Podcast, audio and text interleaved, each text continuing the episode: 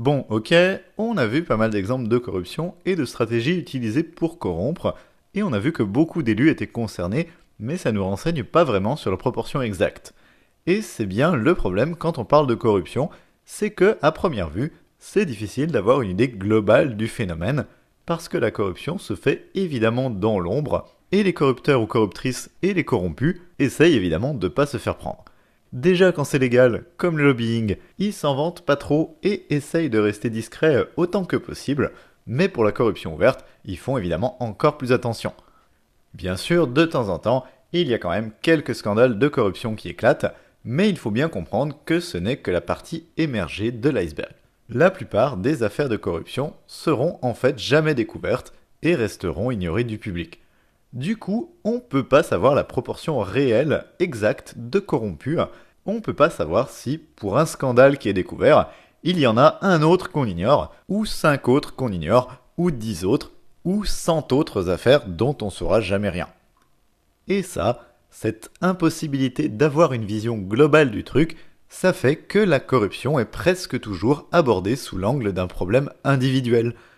il existe bien des initiatives de type visualiser la corruption.fr de l'ONG Transparency International, mais ça ne suffit pas.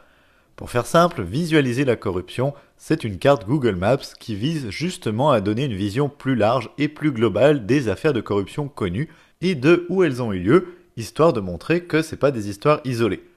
La carte en question montre d'ailleurs des centaines et des centaines d'affaires réparties un peu partout sur le territoire français avec des statistiques de corruption selon la région ou le département donné.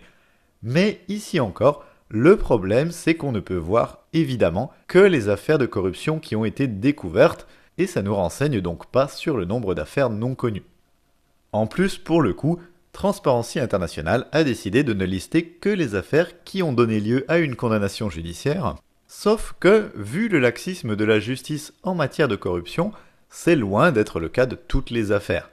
Donc, même ce genre d'initiative qui se veut exhaustive ne peut donner qu'une vision très partielle du problème. Autre approche pour dénoncer la corruption, il y a parfois des tentatives de démontrer que les élus sont corruptibles en les piégeant. Ça arrive que des journalistes se fassent passer pour des lobbyistes et arrivent à piéger des élus en train d'accepter des pots de vin avec une caméra cachée. C'est arrivé par exemple à trois eurodéputés en mars 2011 qui ont accepté de déposer des amendements contre de l'argent ou aussi en juin 2013 à des parlementaires britanniques qui ont dû démissionner. Or, c'est bien tout ça, hein, de tenter de montrer que les élus sont corruptibles, mais le souci est toujours le même, ça réduit la corruption à un problème individuel, et ça ne peut pas nous en donner une vision globale.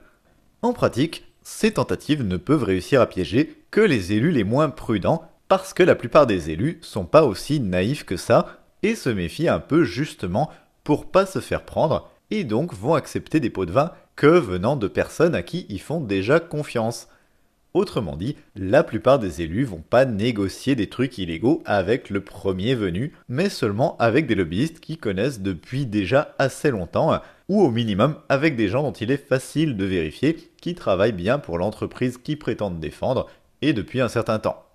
Du coup, ce serait donc difficile de piéger la plupart des élus prêts et prêtes à accepter la corruption ou déjà corrompus. Et en fait, le lobbying est aussi, voire peut-être principalement, un moyen d'établir une relation de confiance entre les entreprises corruptrices et les élus corrompus, parce que le lobbying, lui, peut se permettre d'exister au grand jour. Mais tout ça nous dit toujours rien sur la taille de l'iceberg. Combien est-ce qu'il y a d'affaires de corruption qu'on ignore? Est-ce qu'il y en a juste quelques-unes? Ou est-ce qu'il y en a au contraire beaucoup? On pourra jamais le savoir avec précision. Pourtant, on peut quand même soupçonner qu'il y en a beaucoup qui sont pas découvertes, beaucoup beaucoup même j'ai envie de dire, pour une raison simple, c'est que c'est en fait extrêmement facile de corrompre et de verser de l'argent à quelqu'un sans se faire prendre, et si vous êtes suffisamment prudent ou prudente, vous vous ferez jamais choper. Les élus, pour exercer leur mandat d'élu, ne travaillent pas en public en permanence, loin de là, et donc en pratique, il y a plein de moments où ils ne sont pas surveillés et où ils peuvent rencontrer n'importe qui en privé, avec qui ils peuvent négocier n'importe quoi, dont évidemment des trucs illégaux. Ils peuvent également être contactés par des lobbyistes par téléphone ou par mail par exemple, mais bref, L'idée c'est que la seule façon de les en empêcher avec certitude, ce serait de surveiller ce qu'ils font 24 heures sur 24 et de leur laisser aucune vie privée, ce qui serait évidemment pas acceptable.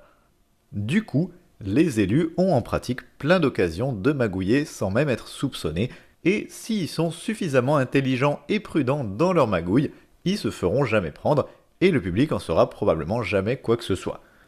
Et je pense que tout ça est illustré d'ailleurs par la durée de certaines affaires qu'on connaît, et qui montrent qu'on peut corrompre beaucoup de monde tranquillement pendant des années sans être inquiété.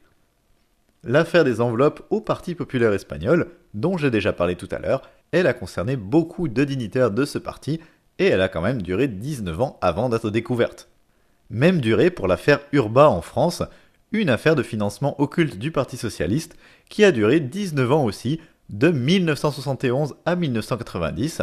et qui n'a été découverte que par hasard, à cause d'un accident du travail mortel en juin 1990, accident qui a déclenché une enquête pour homicide involontaire et c'est seulement au cours de cette enquête que le juge d'instruction a fini par tomber sur l'affaire en question. On a aussi l'affaire des emplois fictifs de la mairie de Paris, qui a duré 10 ans, de 1986 à 1996, ou l'affaire des marchés publics d'Île-de-France qui a duré 9 ans, de 1988 à 1997, et il y a plein d'autres exemples qui montrent que c'est tout à fait possible de magouiller pendant des années sans se faire prendre si on n'a pas la malchance que quelqu'un d'extérieur tombe dessus par hasard. Donc je pense qu'il y a beaucoup, beaucoup plus d'affaires qu'on ignore que d'affaires qu'on connaît, et que même si le hasard fait que parfois un scandale éclate, la plupart des scandales de corruption resteront secrets et ignorés du public.